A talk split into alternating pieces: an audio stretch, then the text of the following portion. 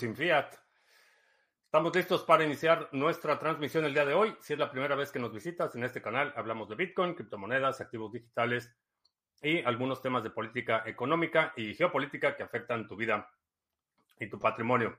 Estamos transmitiendo en vivo eh, vía Facebook, Twitch, Twitter, Odyssey y también para nuestros amigos de la banda Satochera en YouTube. En la zona de miembros puedes participar en las transmisiones en vivo y perdón, ver la versión grabada. Estamos listos para iniciar eh, miércoles 10 de mayo. Feliz Día de las Madres. Eh, en muchos lugares se celebra, no sé si en todos, aquí no, pero sé que en muchos lugares se celebra, así es que felicidades. Y Bitcoin se está negociando en 27.700, tremendo bajón eh, que dio hace que una una hora, hora y media. Tremendo bajón. Esta mañana estaba de nuevo eh, a nivel de los 28.500 y ahorita está en 27.700. Vamos a ver qué nos depara el futuro con Bitcoin, pero buena oportunidad de entrada. Astrea, ¿qué tal? Eh, John en Venezuela la Vieja, Belsewan en Ibiza, ¿qué tal? Excousen, eh, ¿Qué ha pasado con Ravencoin en cuanto a novedades o te refieres a algún incidente en particular o novedades en general? Eh, Paco Gómez en Sevilla y Isabel García García N en Ecuador. Saludos a Ecuador. Eh, vamos a ver, ya estamos, sí, ya estamos transmitiendo en Odyssey. Eh, Pedroski en Alemania, ¿qué tal? Bueno, pues sigue muy animada la discusión sobre los ordinals, que si son un ataque, que si no son un ataque, que si se deben censurar. Creo que los principales beneficiarios, es decir, los, que se están beneficiando eh, de forma consistente son los que venden las palas, los mineros. Eh, y hay mucha gente que está reactivando sus mineros nivel de dificultad y la rentabilidad de los mineros creo que se está viendo beneficiada con eh, toda esta euforia que honestamente no creo que vaya a sostenerse demasiado tiempo. Creo que va a ser un eh, una luminaria de un día. Honestamente no creo que la euforia de los ordinals se sostenga. Eh, las el BRC20 o el estándar de tokens. Creo que ese sí va a sostenerse un poco más de tiempo, pero va a depender también del desarrollo de otra infraestructura. Eh, necesita tener acceso a liquidez, necesita ver plataformas de intercambios para estos tokens y creo que ahí es donde eh, puede ser el factor determinante si van a despegar o va a ser otro, eh, otra flor de un día, como ha habido muchísimas en el sector. Um, Wiskeborg, ¿qué tal? el gato sí, Chorro nos ha estado acompañando. Perdón. Es gata. Turtle. quien fuera. Quien fuera gato. Ah también eh, hoy eh, publicaron el demo de la integración de las carteras nativas de Monero con NIM Connect. Eh, puse el enlace en Twitter si quieres checarlo. Eh, se ve bastante interesante. Entonces te permite ya utilizar eh, la cartera de Monero en la red mixer de NIM para propagar transacciones. Bastante interesante la integración. Chécalo. Y a propósito de NIM, ya tenemos el tercer nodo. ayer lo comentaba que ya lo íbamos a lanzar y pues me dieron la buena noticia durante la transmisión que ya está operativo el tercer nodo. Está, a la dirección ya está publicada aquí en la página de Sarga. Eh, puedes checarlo. Tenemos ya los dos primeros nodos, están físicamente ubicados en España y el tercero está aquí en Estados Unidos. Aquí ya está la dirección. Así es que ya puedes empezar a hacer tu delegación en el tercer nodo Mixer de Sarga en la red de NIM. Eh, si quieres saber cómo hacer la delegación, aquí está el tutorial que nos hizo favor de eh, grabar Mr. Revilla, tutorial muy detallado. Y si todavía no tienes NIM, pues NIMSwap, ahí puedes obtener NIM si todavía no tienes. Bueno, recordatorio rápido. Bye bye Bitrex. Eh, sí, Bitrex. Estados Unidos eh, se declaró en bancarrota. Ayer alguien estaba comentando que parece ser que Bitrex Global todavía está operando. Eh, no sé exactamente cómo estaba la estructura corporativa, si, si Bitrex Estados Unidos era subsidiaria de Bitrex Global o al revés, o era lo que hace este eh, si era un esquema de licencia o, cómo estaba ahí la estructura, pero sí, Bitrex eh, anunció en abril, bueno, a partir de abril iba a dejar de eh, dar servicio a ciudadanos y residentes de Estados Unidos. Em, em, publicaron allí un calendario de que hasta tal fecha puedes este, hacer depósitos y después de esta fecha, a partir de esta fecha ya no puedes hacer trading y a partir de esta fecha es la fecha límite para que retires tus activos. Eh, ese fue el, el procedimiento y ya oficialmente Bitrex eh, se declaró en bancarrota, buscó protección de la corte aquí en Estados Unidos. Ah, Manuel, saludos. El Yuyo en la carretera. Lunático Leas, buenas noches. Nenio, eh, ¿qué piensas de SUI? ¿Conoces el proyecto Moneda? no, no conozco el proyecto Moneda SUI. Uh, Razor 3000, buenas noches. Emanuel en Mérida. Uh, Michael Mitnick en Odyssey dice que gracias Gary Gensler es por lo de lo de Bitrex porque están bajo investigación se declararon en bancarrota pero sigue continúa la investigación de la Comisión de Valores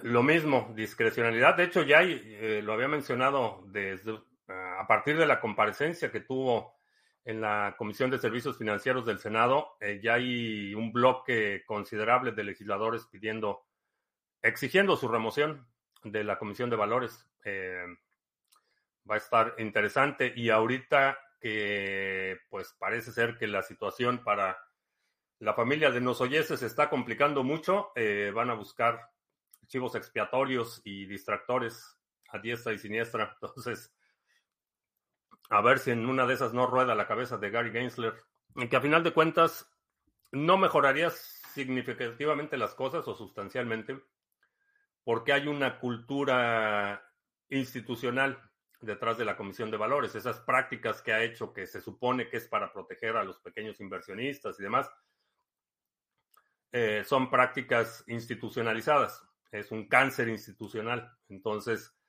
eh, puede empeorar con alguien como Gary Gensler al frente, pero eh, no sería demasiado optimista de que la simple remoción del comisionado introduzca cambios eh, significativos en la Comisión de Valores. No estaría demasiado optimista. Qué bien está el gato. Sí, está disfrutando. Edgar Dimoy en Valencia, ¿qué tal? A propósito de Valencia, ya, pude conseguir el tomate valenciano. Nada más que lleguen las semillas. Vamos a sembrar tomate valenciano a ver qué tal. Ya les platicaré qué, qué tal resulta la cosecha del tomate valenciano. Uh, CBB, ¿qué tal? Buenas tardes todavía, sí. Tardes todavía. El otro tema, eh, que se ha estado eh, discutiendo mucho en términos de Bitcoin. Hay un grupo que está proponiendo una bifurcación eh, para bloquear la parte del BRC20 y Ordinals y todo eso.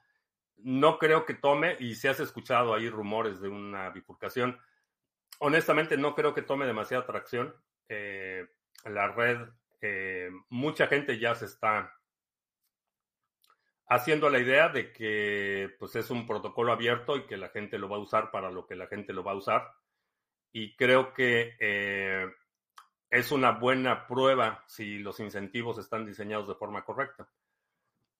Así es que eh, muchos rumores, va a haber muchos rumores en las próximas semanas sobre bifurcaciones y gente un poco más radicalizada que va a querer eh, que Bitcoin sea lo que ellos creen que debe ser. Excousen, sí, sí, vi tu correo. te voy a poner en la lista. Estoy esperando porque el mejor que se consigue se lo comieron todo el año pasado y no pude guardar para este. Ah, del, del valenciano, tomate valenciano estamos hablando. A ver si ahora con más unos días por aquí practico la sexta B. Sí, creo que es importante. Ah, RC20, BRC20, ¿qué significado tiene? No tiene ningún significado particular, es una secuencia numérica de estándares. Mm, ¿Cómo se podría gestionar las criptos de un Ledger Nano si provocasen un ataque al Ledger Live y no se pudiese usar? Puedes conectar el Ledger Nano a muchas carteras, eh, lo puedes eh, conectar directamente a eh, Metamask, por ejemplo, lo puedes conectar directamente a, a muchos clientes. No necesitas utilizar Ledger Live. Lo que contiene el Ledger son las llaves privadas y se puede comunicar con muchas muchas otras carteras. El Ledger Live es opcional. Es conveniente, pero es opcional, no, no necesitas utilizarlo. El tomate valenciano, sí. He escuchado muy buenas cosas del tomate valenciano, vamos a probarlo este año. Mm, ¿Qué opinas de la intención de prohibir las VPN en Estados Unidos? Una atrocidad es el Patriot Act para la era digital.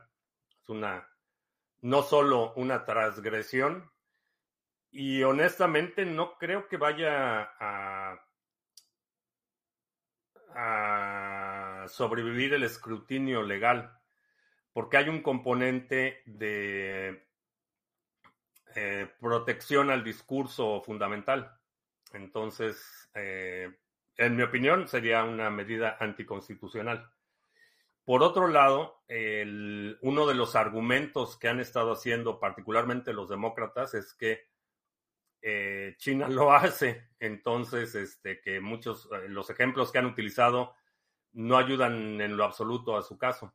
Entonces, el hecho de que el gobierno eh, establezca medidas para determinar cómo puedes comunicarte con el exterior, cómo puedes ejercer tu derecho a la libre expresión y a la privacidad, la cuarta enmienda de la Constitución, Mm, no creo que sobreviva el escrutinio. Por otro lado, eh, esto es una, una muestra de que los autoritarios van a ser autoritarios, no importa si son de izquierda o derecha. Eh, pues sí. Turtle se, se, adueñó de la laptop y está a sus anchas tomando la siesta. Tuvo una noche agitada. Este, tuve que rescatar a un, un conejo, que ya es la, ya, ya pasamos la temporada de los medios conejos. Este, que estaba encontrando la mitad del conejo en el jardín. Ya estoy encontrando conejos completos, pero vivos todavía porque ya están un poco más grandes. Entonces ya no, no está tan fácil que se los despachen. Y ayer tuve que rescatar uno en la madrugada. Este. Como, como de este tamaño. Es que fue, fue una noche agitada para Turtle tomar como ejemplo una dictadura comunista muy inteligente. Sí, la verdad es que el argumento es atroz. Este, utilizar un régimen autoritario como China para promover una idea, pues mala idea. We see you. Y no me acuerdo qué otra cosa también algo tenía, un, fue un legislador de esos que son totalmente irrelevantes, que también eh, puso, por ejemplo, eh, los créditos sociales de China para una de las medidas que estaban tratando de imponer. Pues no, no, no funciona así. El primero de junio habrá quiebra del gobierno federal. No, no va a haber quiebra. Eh, en las últimas horas eh, hubo un reacomodo del balance de poderes y honestamente no, no tienen los votos en la Cámara para interrumpir eh, o evitar que se vote eh, la ampliación del techo de la deuda. Eh, eh, hoy en la, sí, hoy en la mañana, hoy en la mañana eh, se entregó a las autoridades un congresista de Nueva York, George Santos, que está enfrentando cargos criminales por fraude, este, asociación delictuosa, lavado de dinero y un montón de cargos. Entonces, sin ese voto en el Congreso, no van a poder detener eh, la medida del incremento a la deuda. Entonces, con eso no creo que suceda. Ahora, la cuestión es que es un, argumento eh, para generar este, eh, simpatías, pero la realidad es que tanto republicanos como demócratas, cuando están a cargo del Ejecutivo, gastan como marineros borrachos. Ese, esa, este, el, el perfil conservador eh, en lo que se refiere a la política fiscal ya desapareció. Eh, tanto Bush, que fue este, uno de los que empezó a, disparar el déficit pagando, poniendo este, los costos de guerra en la tarjeta de crédito, y el último presidente que tuvo un, saldo a, favor, un superávit eh, fiscal, fue Clinton. Fuera de eso, todos han dilapidado, este, excedido por mucho el límite de gasto federal y esa idea de que la responsabilidad fiscal es simplemente un propaganda que se va a caer. No, ya tiene dominada la, la laptop. Una wallet no se puede usar en, sin ningún programa intermedio. El Ledger no es una wallet fría. El, Ledger es una cartera en hardware. Una wallet fría es una wallet que nunca está conectada a Internet. El Ledger eh, es un dispositivo que te permite conectar o desconectar esas llaves privadas según lo necesites, pero por definición no es una cartera fría. Ahora, eh, necesitas software para utilizarla. Necesita estar conectada a software en algún momento para que puedas firmar la transacción. Debemos estudiar Bitcoin. El tema de las comisiones existe desde el 2009 y eso no cambiará en el futuro. Ya tuvimos historia de saturación en el 2017 y volverá a pasar. No, no creo que vuelva a pasar al mismo nivel porque Existe Lightning Network. En el 2017 todavía no estaba activado Segwit y todavía no estaba activada Lightning Network. Eh, estaba viendo una lista hoy en la mañana de todas las empresas que están haciendo integraciones o desarrollando cosas para Lightning Network y es una lista extremadamente extensa. Entonces, la opción, eh, tener la alternativa de Lightning Network, que obviamente, y esto hay que subrayarlo, para abrir o cerrar un canal necesitas una transacción on-chain. Sin embargo, una vez que tienes ese canal abierto, es una vez que tienes fondos en Lightning Network, los puedes mover eh, casi de prácticamente de forma instantánea, eh, independientemente del nivel de saturación de la capa 1. Ahora varios nos vamos a mover en Lightning. Te ha tocado hacer transacciones on-chain con 500 sats por byte. Eh, recientemente no. En el 2017 sí tuve que hacer ahí unas transacciones que todavía me duelen, pero, recientemente no. ¿Es mala idea comprar oro online eh, por cuestiones de privacidad? Sí. Especialmente porque los procesadores de tarjetas de crédito comparten información, hay muchos intermediarios. Eh, vamos a suponer que tienes, eh, no sé en qué parte estés, pero vamos a suponer que tu tarjeta de débito es del Banco Santander, por ejemplo, o vamos a usar ejemplo Santander.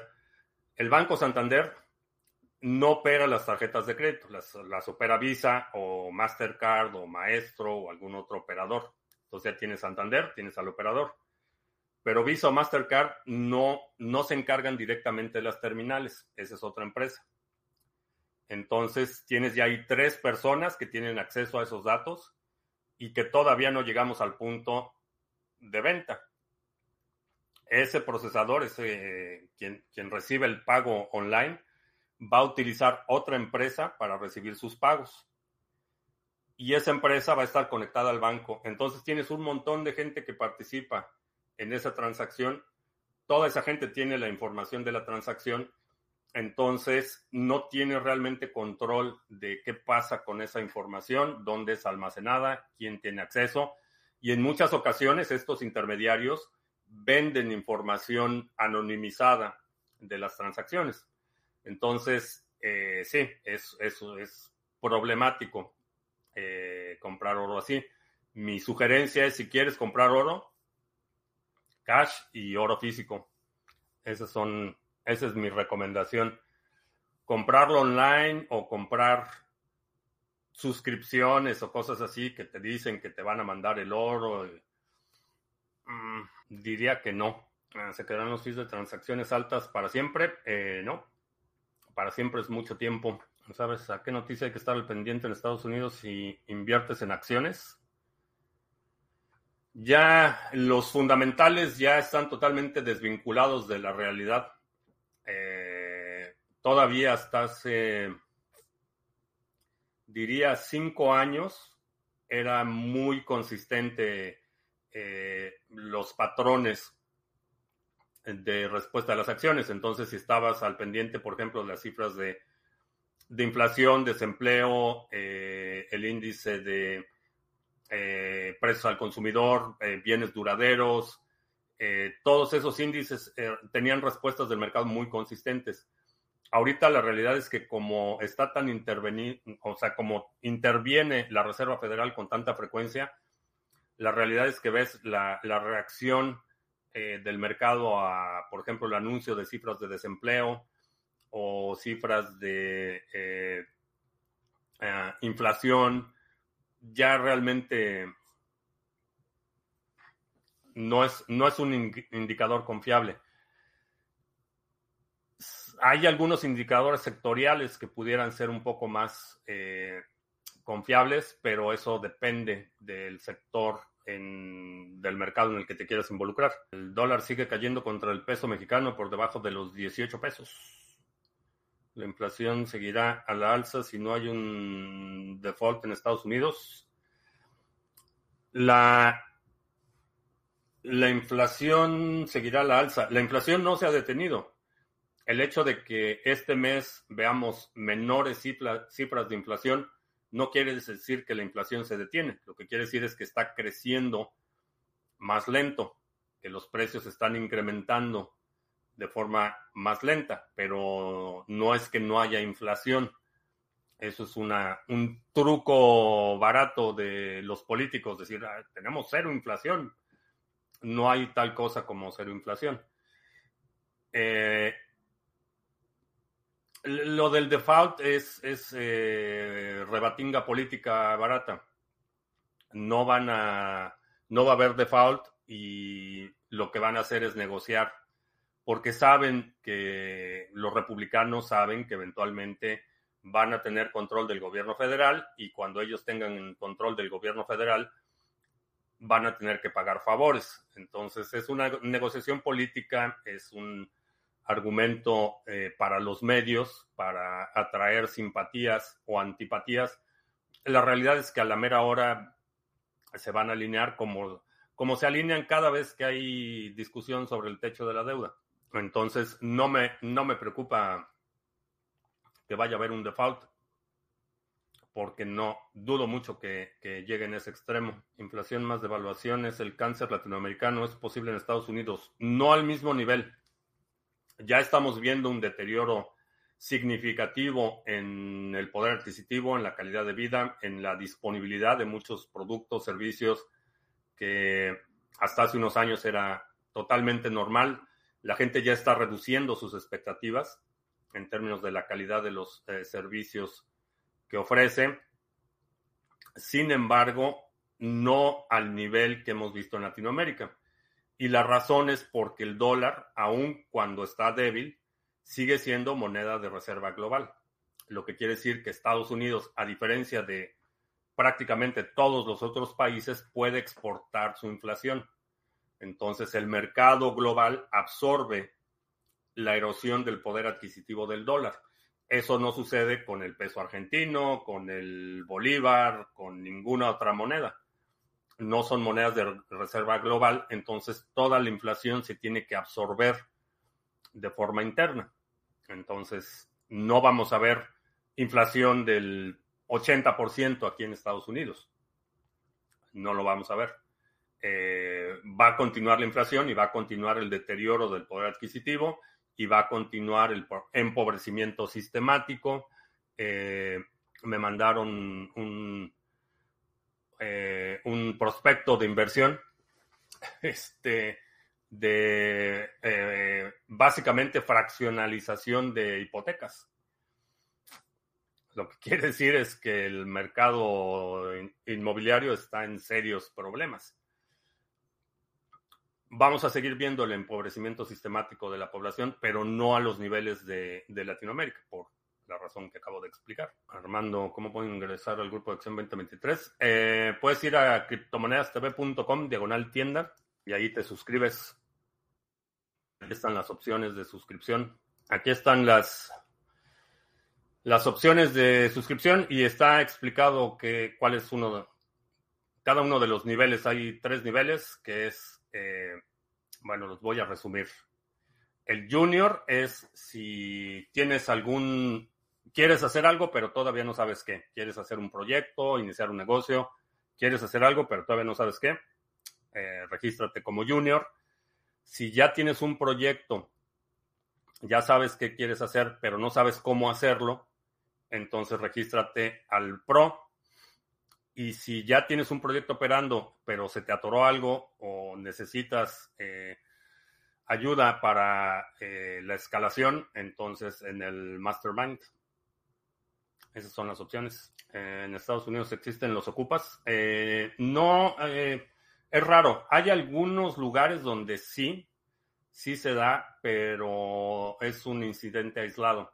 Y generalmente el proceso de desalojo aquí es muy rápido no importa si tienes un contrato de renta, eh, si tienes un este, copropiedad, etcétera. Generalmente todo lo que tiene que ver con alquileres y todo eso, eh, los procesos son muy rápidos, no, no se extiende el juicio por años y eh, generalmente aquí si eres, y, varía mucho de un estado a otro, pero en general, si tú eres dueño de una propiedad y necesitas desalojar a alguien, generalmente en un par de semanas este, tienes ya una orden de, desalojo. Entonces el proceso es relativamente rápido. Hay algunos lugares donde es un poco más difícil, pero en general no es, no es un fenómeno todavía que sea prevalente.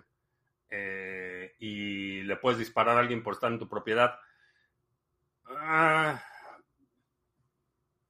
Depende mucho de las circunstancias, depende mucho de...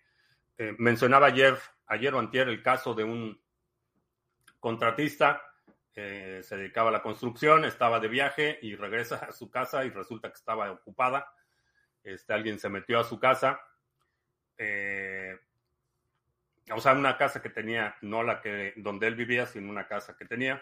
Alguien se metió a su casa y lo que hizo fue ponerse su pijama, agarrar su escopeta, fue a la casa que estaba ocupada y una vez que estaba dentro le habló a la policía y lo sacaron. Entonces, eh, las leyes, esas leyes de lo que se refiere a la defensa eh, y al uso legítimo de la violencia varían mucho de un estado a otro. Cada estado ese es un asunto civil que se resuelve a nivel estatal. Entonces, por ejemplo, las leyes que o las circunstancias en las que puedes eh, justificar el uso de fuerza letal en Nueva York son distintas a Nueva Jersey o a California o a Texas o varían muchísimo. En general, el uso de la fuerza letal está justificada cuando hay un riesgo inminente de daño físico o ah, permanente en general. ¿Puedo cambiar la delegación de NIM al nodo nuevo? Eh, sí. ¿Hay algún periodo de espera para desdelegar? No. bueno, un epoch, que es una hora. ¿Invertirías en bonos del Tesoro de Estados Unidos para diversificar? No. No porque tengo mejores opciones de rendimiento con... Vaya, hay pools que dan mejor rendimiento que los bonos del Tesoro. Y no pierdo la custodia de mis... ¿Qué llegaría a suceder si el dólar deja de ser moneda de reserva global? Que se tiene que comer toda la inflación, Estados Unidos. El dólar está perdiendo mucho terreno, eso de que es reserva global será cosa del pasado en pocos años. Eh, no lo creo. No lo creo porque primero no hay un reemplazo, eh, por lo menos al día de hoy no hay un reemplazo viable para moneda de reserva global. Y por otro lado, aun cuando en papel eh, tratados multilaterales como BRICS eh, pudieran proveer una respuesta, la realidad es que esos tratados eh, no son tan robustos como mucha gente piensa. tan es así que iba a haber un, bueno, va a haber, de hecho, un, un evento en Sudáfrica, firma de tratado, no sé qué, de, de BRICS, y el presidente de Sudáfrica le dijo a, Putin, al presidente de Rusia, que pues, mejor no fuera en persona porque lo iban a arrestar. Entonces esos son sus amigos. Y honestamente, eh, la idea de reemplazar el dólar como moneda de reserva global no es algo nuevo. China y Rusia llevaban un par de años trabajando en un sistema de pagos para reemplazar al SWIFT. No, no lo han consolidado, no ha pasado nada entonces, la, cuestión es, quitas el dólar como moneda de, reserva global y con qué lo reemplazas. Esa es, la pregunta. No puedes dejarlo en el vacío, no puedes, no puede operar el mundo integrado como existe hoy sin ese instrumento que reduce la fricción eh, del comercio global. La pregunta es, ok, quitamos el dólar y lo reemplazamos con qué. Esa es la pregunta. Yo diría con Bitcoin, pero a los políticos no les gusta utilizar dinero que no pueden manipular. Entonces, quitamos al dólar como moneda de reserva y ¿qué es lo que pasa? Que ahora todos tienen que negociar con su propia moneda. Entonces, si eres un país que exporta este, granos a China y compra madera de Canadá, entonces necesitas cada tratado bilateral de comercio, tienes que utilizar distintas monedas y es una, fricción enorme. ¿Cómo crees que sean los dispositivos de comunicación personal en 20 años? Hablando de celulares. Ah, van a ser probablemente eh, lentes. Creo que, creo que van a ser lentes en 20 años, con proyección directo a la retina. Por eso hay mucha gente ya que duerme en las bancas de las plazas o carpas como California. Eh, mucha gente allá, no sé dónde, dónde es allá, pero es, es un problema. Eh, está muy concentrado en las áreas en las que año con año se dificulta la, o sea, crece la burocracia local y la oferta de vivienda se vuelve insostenible. Eh, California es uno de los principales ejemplos. Pero no es el único que tiene serios problemas de eh, indigencia. Ismael, Ismael, miembro de la banda Satochera, ¿qué tal? ¿En qué momento empezarás a gastar directamente tus bitcoins o acaso no tienes pensado jamás tocar tus holdings? No tengo prisa por hacerlo y más bien, en lugar de deshacerme de un activo, eh, estoy procurando utilizar ese activo para hacerme de otros activos. Entonces, eh, no tengo prisa por hacerlo. Las capacidades de tecnología de vigilancia china podrían convertirse en estándar global. Espero que no. Sé que hay mucha gente que están saliva, muchos autoritarios y tiranillos que están salivando con la idea de tener ese nivel de control de la población. Ahora, en, China, eh, la cuestión es que la vigilancia es en centros urbanos. Sales 60 kilómetros de cualquier centro urbano y retrocedes 100 años en términos de infraestructura y en términos de, este, estándares eh, sanitarios, de alimentación, nutrición, todo. Y sí, hay mucha gente que está salivando con la idea de que ese se convierta en el estándar. Eh, europeos, muchos de ellos, irónicamente, lo de ocupas en Estados Unidos, muchos sin techo. No, generalmente los, eh, los que ocupan propiedades no son los que no tienen otro lugar donde vivir. Generalmente es gente que aprovecha, trata de aprovechar, son depredadores. Sibirist, ¿qué tal? Buenas tardes. Chequemón, buenas tardes. ¿Cómo ves el equilibrio geoestratégico mundial actualmente? ¿Ves algún riesgo cercano en el tiempo? Eh, sí, creo que uno de los principales eh, riesgos de la inestabilidad global es el colapso de Rusia. Ese es un riesgo serio porque tienen, que es el mismo, una repetición a lo que pasó con el colapso de la Unión Soviética.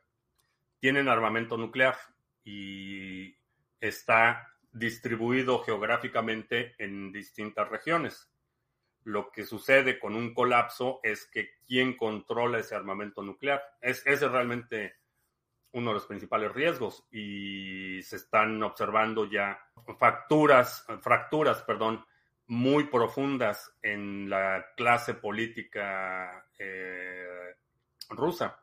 Ya ves a Prigozhin y a Kadyrov discutiendo públicamente quién va a invadir qué, que son, son eh, agentes que se supone que recibían órdenes directamente del Kremlin.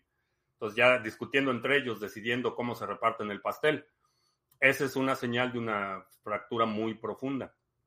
La idea de que eh, Gazprom, eh, la empresa petrolera, ya está eh, armando y organizando su propio grupo de mercenarios, desplazando a Wagner, indica fracturas profundas en, en Rusia y creo que el principal riesgo es un colapso. Eh, ese es uno de los que veo. ¿No crees que la gente no es consciente todavía del tremendo cambio que se supone el desarrollo de la inteligencia artificial? Eh, sí. Hay tres, tres clases de personas. Los que no tienen idea, que son la mayoría, como siempre. Los que sí entienden las implicaciones, pero quieren suprimirlo. Y los que sí entienden las implicaciones y quieren aprovecharlo. Llámese el Parlamento Europeo, que es de los que quieren prohibir. Cuando no pueden competir, pues prohíben pero la cuestión es que, igual que la carrera armamentista, no se va a detener.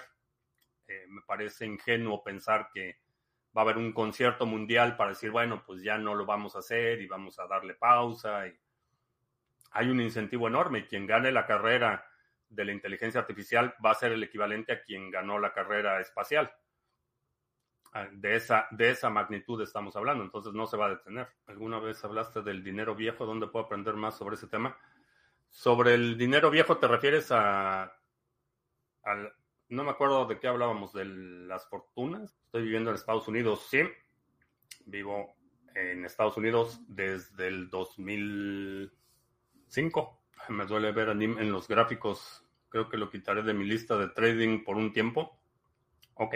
¿Qué pasaría si todas las inteligencias artificiales se conectan entre ellos como un gateway? Va a suceder va a suceder. Eh, ¿Cuáles son las consecuencias o cuáles son las implicaciones? Un crecimiento exponencial, donde de un día para otro se, duplica la capacidad de procesamiento, la capacidad analítica.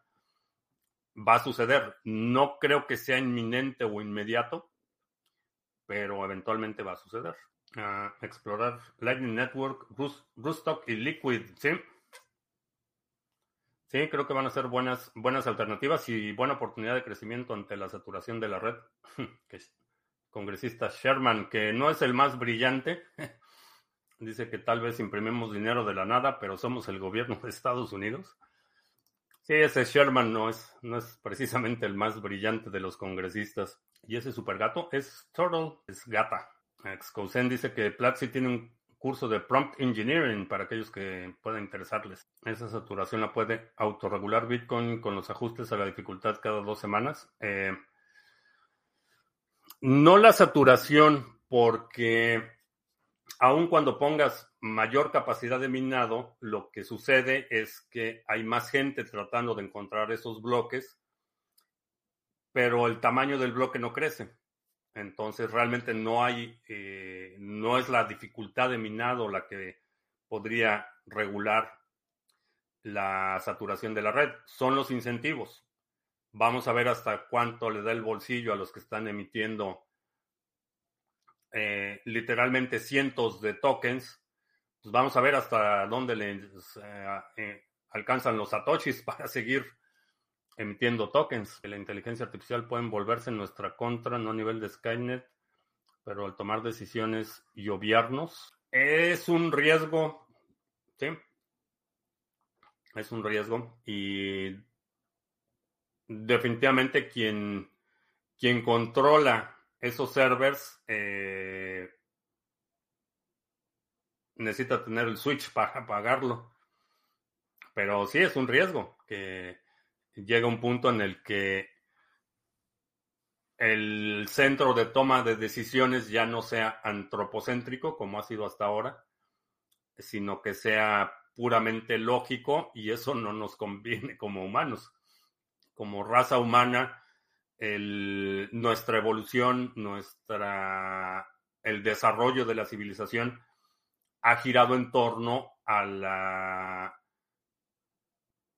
superioridad o a la prioridad del bienestar humano sobre todo lo demás.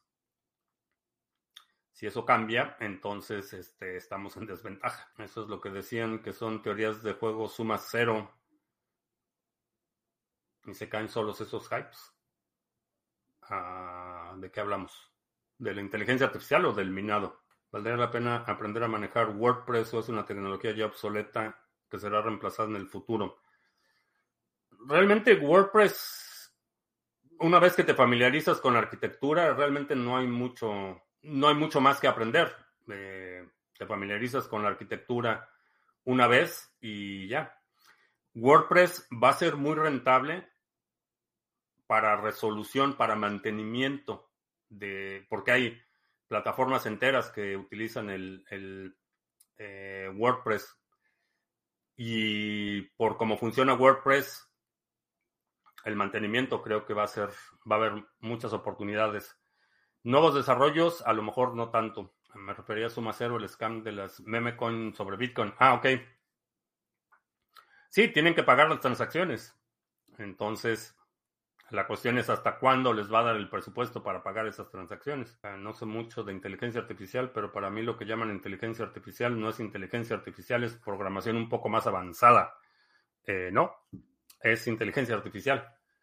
Es un sistema con capacidad de autoaprender y autoconfigurarse. Un sistema autónomo. Entonces, eh, como mencionaba, la, propia definición de inteligencia es antropocéntrica. Es en función de nuestra propia experiencia. Cuando hablamos de eh, vida en otros planetas o inteligencias más allá eh, del sistema solar, estamos hablando de la definición que tenemos de inteligencia a partir de nuestra experiencia humana.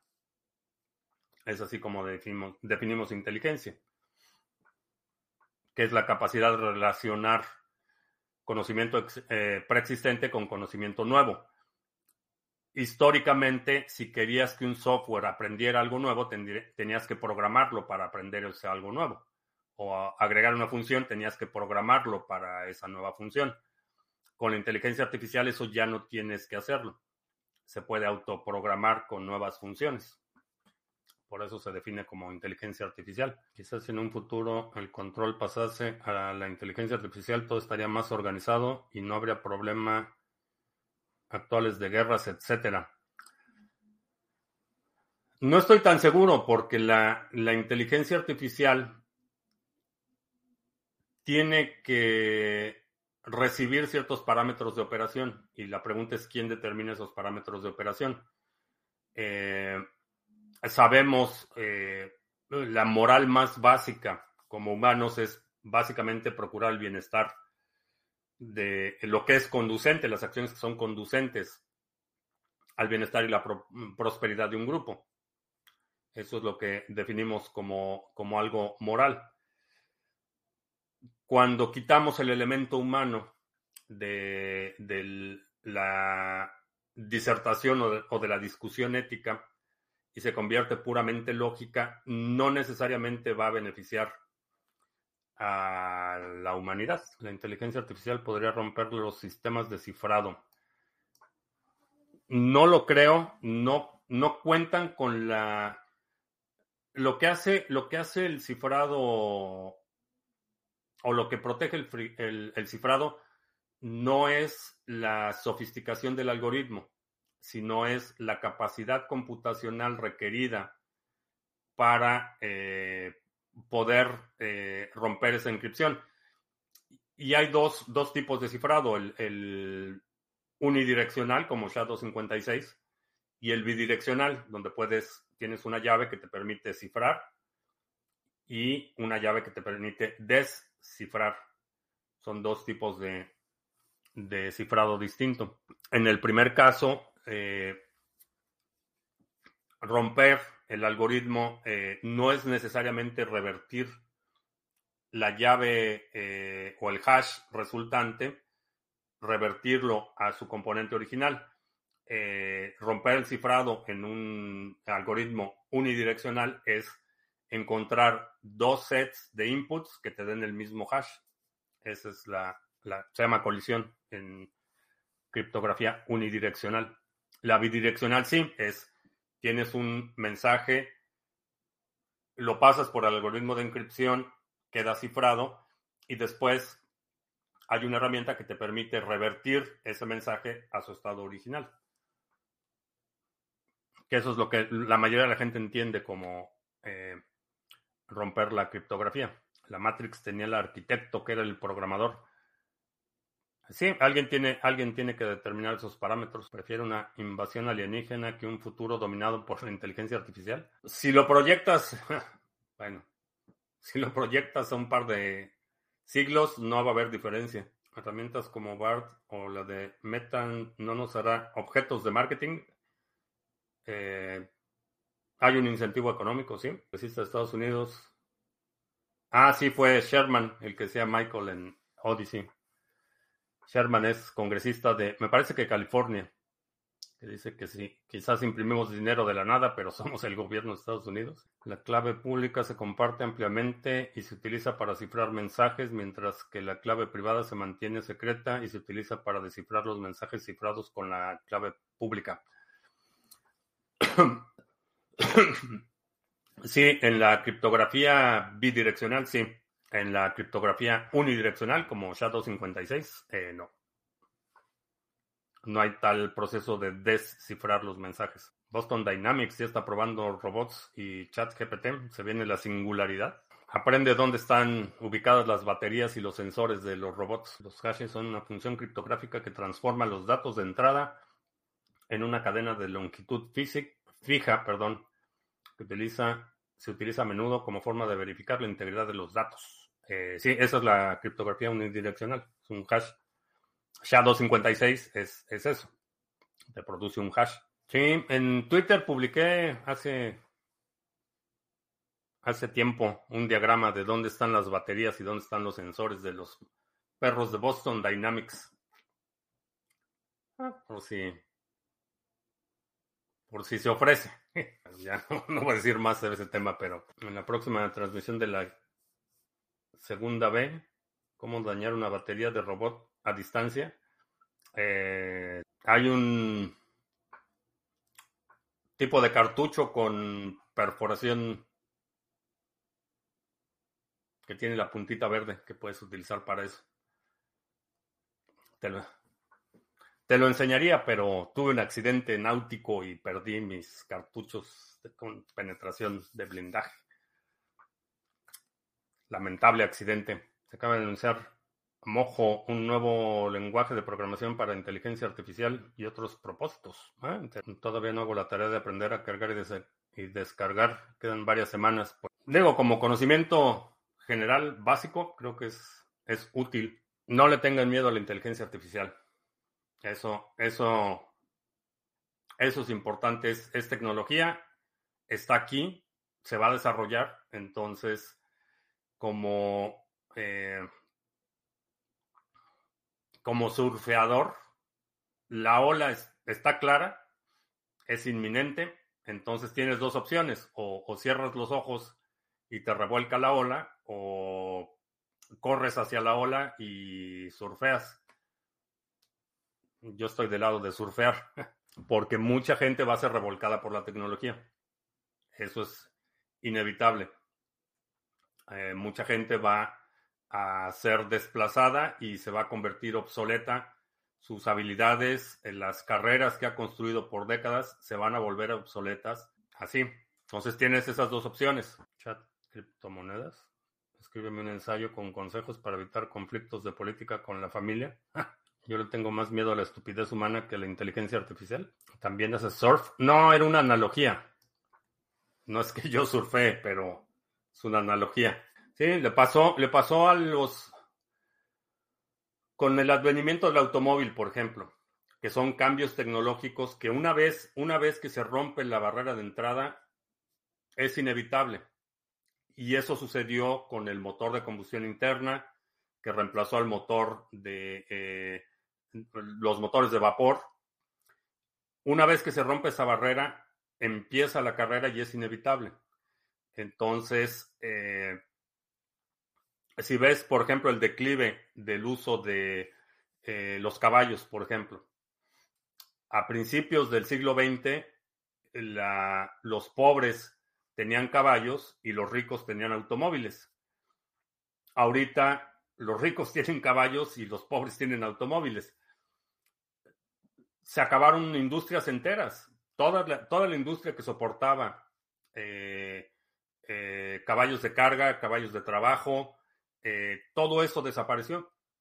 la población de caballos, si ves entre 1900, la segunda década eh, del siglo XX, se fue, pero en picada. Entonces, gente que hizo por generaciones y que decía, no, pues que los caballos han estado 5.000 años con nosotros y que nada los va a reemplazar y que los romanos tenían caballos y que pues resulta que en 10 años se quedaron sin, sin negocio y sin nada. Y eso va a suceder y, va a suceder, eh, sucedió con la tecnología de la información, eh, desplazó muchísimos empleos y la tecnología va avanzando y va, va reemplazando gente.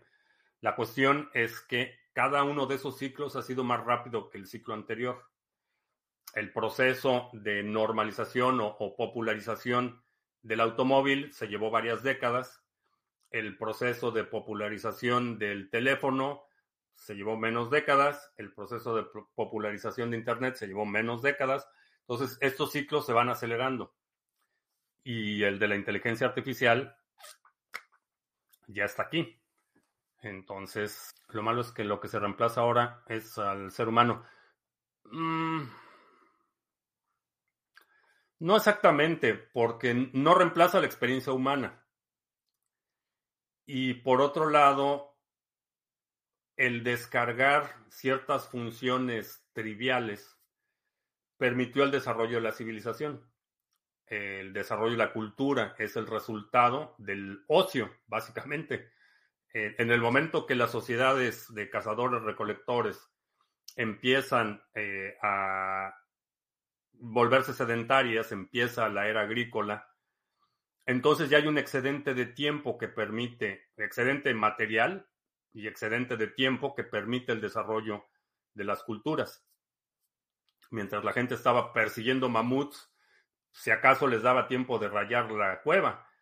Llega la era agrícola y empieza la expansión de muchas expresiones culturales, eh, mucha riqueza cultural es producto de ese excedente de producción y principalmente de ese excedente de tiempo.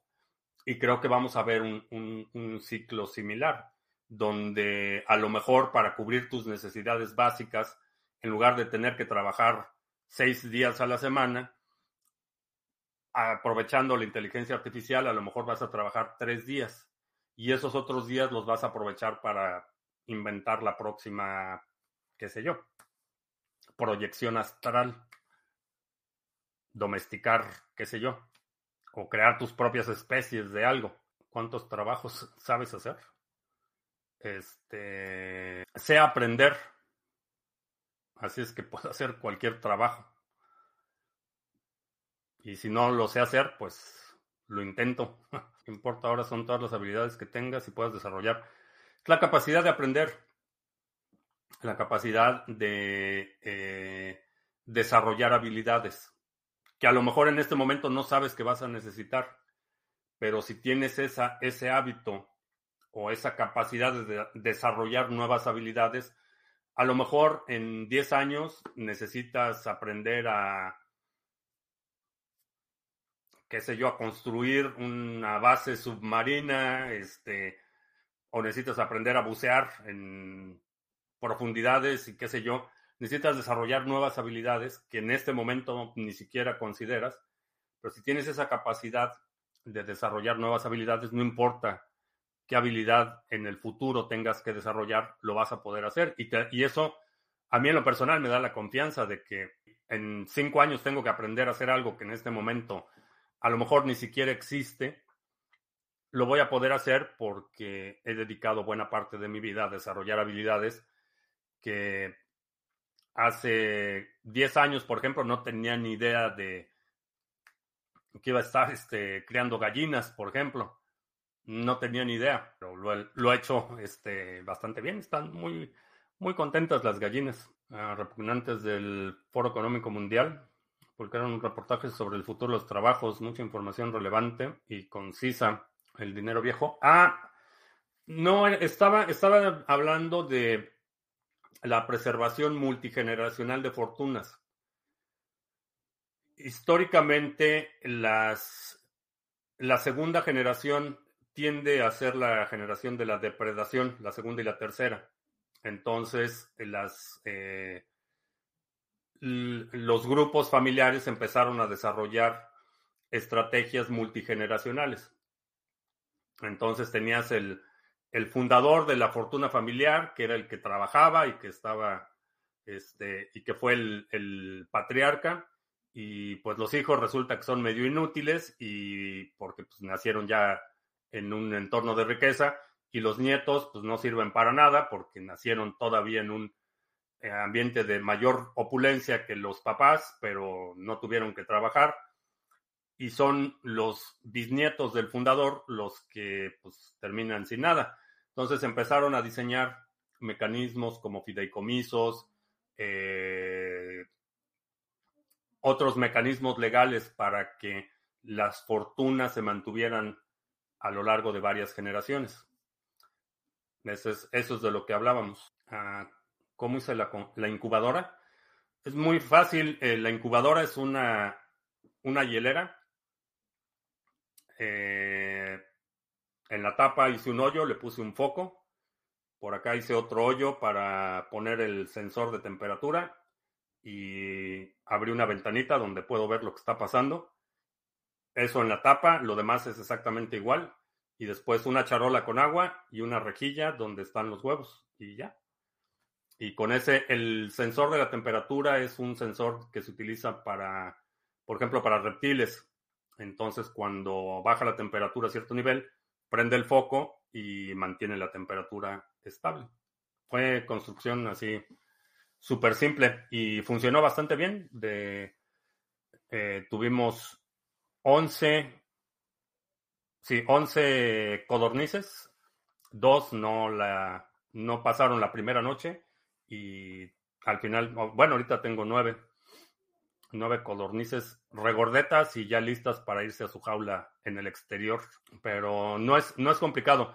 Lo único que necesitas es mantener la temperatura constante y dependiendo de tu humedad ambiental, eh, a lo mejor también necesitas controlar la, la humedad. Pero fuera de eso, es muy simple. Digo, las gallinas empollan sus huevos y no tienen este, ambientes súper controlados. Simplemente temperatura constante de 37 grados. Y para las gallinas, el proceso de incubación es de entre 21 y 25 días. Y necesitas mantenerlas a una temperatura constante y los últimos días incrementas la humedad para suavizar el cascarón. 37 grados centígrados es la temperatura adecuada. Humedad en los primeros 20 días, humedad, eh, la humedad ambiental es suficiente. En los últimos eh, 3 o 4 días, cuando empiezan a romper el cascarón, subes la humedad a 65, 75%. Y lo único que haces para eso es agregar agua en la charola de abajo. Todo eso que comentas del avance tecnológico y beneficiarse, todo lo dices desde, desde tu punto de vista y situación privilegiada. Los estratos más bajos desde hace cientos de años y hasta ahora rara vez se privilegian de todo. Desde mi profesión lo veo todos los días. No sé, no sé cuál sea tu profesión, pero por supuesto que hay clases marginadas y hay grupos marginados y hay grupos que hoy en día no tienen agua potable y el agua potable es una tecnología que ha estado disponible por cientos de años. Pero la realidad es que como humanidad, en general, como sociedad, han visto un beneficio. Aún, aún en las clases más desprotegidas hoy en día, no ves, por ejemplo, los índices de mortalidad que había a principios del siglo XX. Entonces, ha habido una mejora, no, no generalizada, no ha alcanzado a todos, pero hoy en día tenemos, inclusive comparativamente, sociedades más prósperas de lo que había hace 100 años. Y, es una de las razones por las que decía que eh, si tuviera que ser, ser pobre, preferiría ser pobre hoy que en cualquier otro siglo anterior. Porque aún en condiciones de pobreza tienes algo que cientos o, literalmente miles de generaciones anteriores no tenían. Y era la capacidad de acceso a la información. Por generaciones la información estaba prohibida, restringida y solo quienes tenían acceso a información podían prosperar. Hoy en día hay gente en aldeas en África, por ejemplo, que tiene acceso a información y a lo mejor no va a construir una mansión de 10.000 metros cuadrados, pero tiene acceso a información de cómo potabilizar su agua, por ejemplo, o cómo reducir enfermedades. Y eso es una diferencia abismal. Entonces, como humanidad, hoy en día, a pesar de la pobreza y a pesar de que todavía hay hambre, como humanidad, vivimos mejor de lo que han vivido prácticamente todas las generaciones anteriores. Es una realidad matemática. La experiencia personal, sí, hay gente que está en una situación extremadamente eh, vulnerable y generalmente son los que pagan los platos rotos de los excesos de la clase política y, y, sus oportunidades están más limitadas. Pero hoy en día, con un teléfono celular, tienes oportunidades que no estuvieron disponibles para cientos de generaciones anteriores. Progreso. ¿Es posible llegar a operar valores anulando los sentimientos personales? Sí. Necesitas una metodología, eso es todo. Necesitas separar la decisión de adquisición del activo del momento de la adquisición del activo. Mientras más separes eso, más fáciles. Y para aquellos que no somos tan buenos como autodidactas, hay plataformas que te estructuran la información baratas o hasta gratuitas. Sí, es correcto. Hay, hay cursos enteros que puedes tomar, por ejemplo, en YouTube, totalmente gratis de cualquier cosa. Hay Coursera, por ejemplo, tienes cursos a nivel universitario de lo que quieras y si no estás persiguiendo el papelito, los puedes tomar gratis. Entonces, la información está ahí. Si no puedes obligar al, puedes llevar el caballo al río, pero no puedes obligarlo a tomar agua. Entonces, si, si sabes de alguien que, que está buscando una oportunidad, puedes ayudarle a que o ponerle los recursos eh, que necesita de una forma relativamente fácil. Y bueno, pues con eso terminamos. Te recuerdo que estamos en vivo lunes, miércoles. Ya se nos pasó la hora. Te, recuerdo que estamos en vivo lunes, miércoles y viernes, 2 de la tarde, martes y jueves, 7 de la noche. Si no te has suscrito al canal, suscríbete, dale like, share, todo eso. El, el sábado, 11.30 de la mañana, hora del centro, tenemos nuestra sesión mensual del grupo de acción 2023. Así es que nos vemos el sábado. Y creo que ya. Por mi parte es todo. Gracias. Ya hasta la próxima.